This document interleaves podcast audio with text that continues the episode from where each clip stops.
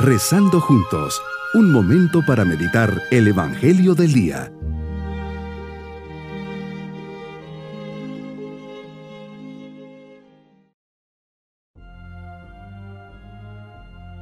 En este domingo segundo de Cuaresma, les saludo, siempre pidiendo al Señor por ustedes y familias, confiando que en este domingo el Señor se derrame en gracias para todos nosotros. Señor, en este domingo me pongo bajo tu mirada y presencia. Te pido la gracia de hacer un buen uso de mi libertad, que sepa usar este admirable don, de modo que por él pueda adherirme con todas mis fuerzas al bien, al cumplimiento de tu voluntad divina. Que en esta oración y a lo largo de todo mi día me dedique solo a agradarte. Señor, abre mi corazón para descubrir que siempre hay aspectos en los que puedo darte más lugar en mi vida. Meditemos en el Evangelio de San Mateo capítulo 17 versículos 1 al 9. Hoy Señor, invitas a Pedro, Santiago y Juan a que te acompañen a una experiencia única. Subes a lo alto de una montaña a orar, el monte Tabor. ¿Estás orando? Sí, para variar estás orando y siempre este es tu gran mensaje. No dejen de orar. Tú mismo nos dijiste que tenemos que ser constantes y perseverantes en la oración. Por eso estamos dejando día a día estos momentitos para seguir tu ejemplo y tu enseñanza. Qué impresionante habrá sido ese momento. Mientras orabas, tu rostro comienza a cambiar. Qué sublime instante. Comienza una verdadera transfiguración. Tu rostro resplandece, se diviniza, así como tus vestidos brillaban de blanco. Una verdadera experiencia para tus discípulos. Ven la otra cara de la moneda. Ya conocían la humana, ahora les toca ver la divina. Por eso eres el Salvador del mundo. Para eso habías venido, para enseñarnos el camino al cielo y confirmarnos que tú eras el verdadero Dios y verdadero hombre. En medio de este acontecimiento aparecen Moisés, el profeta de la ley, y Elías, el padre de los profetas.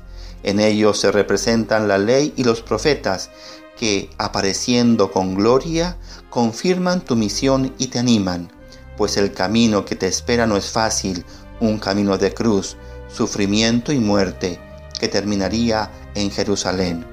Tus discípulos, como en tantas ocasiones, están fuera de la jugada, se caían de sueño, pero de repente se espabilan y ven tu gloria junto a estos dos hombres que estaban contigo. Ahí en ese momento les dejas ver algo de lo que vendrá después, el cielo que tanto anhelamos.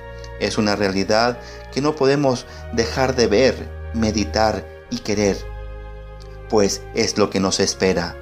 Tanta es la fuerza, la paz y la plenitud de ese momento que Pedro, sin saber muy bien lo que decía, te pide, Maestro, que bien se está aquí.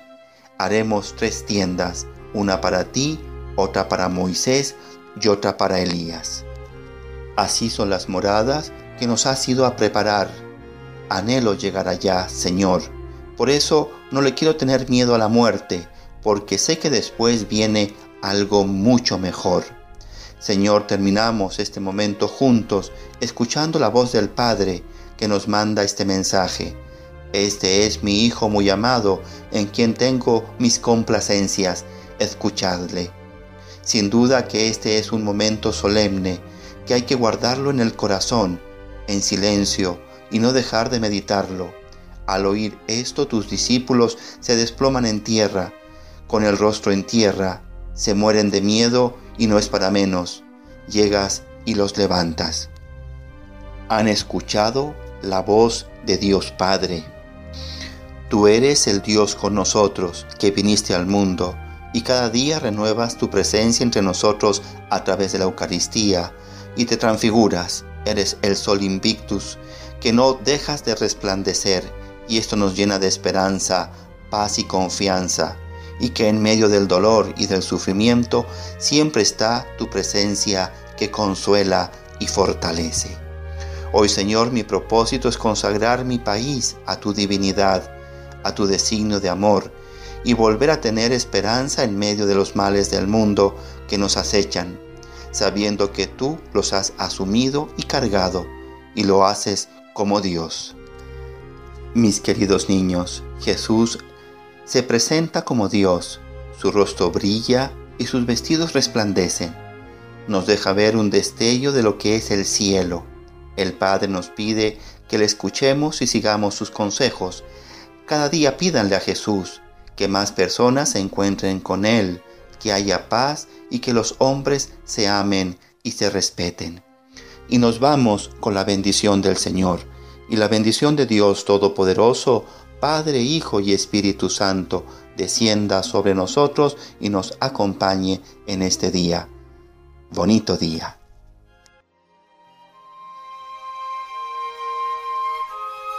Hemos rezado junto con el Padre Denis Doren, Legionario de Cristo.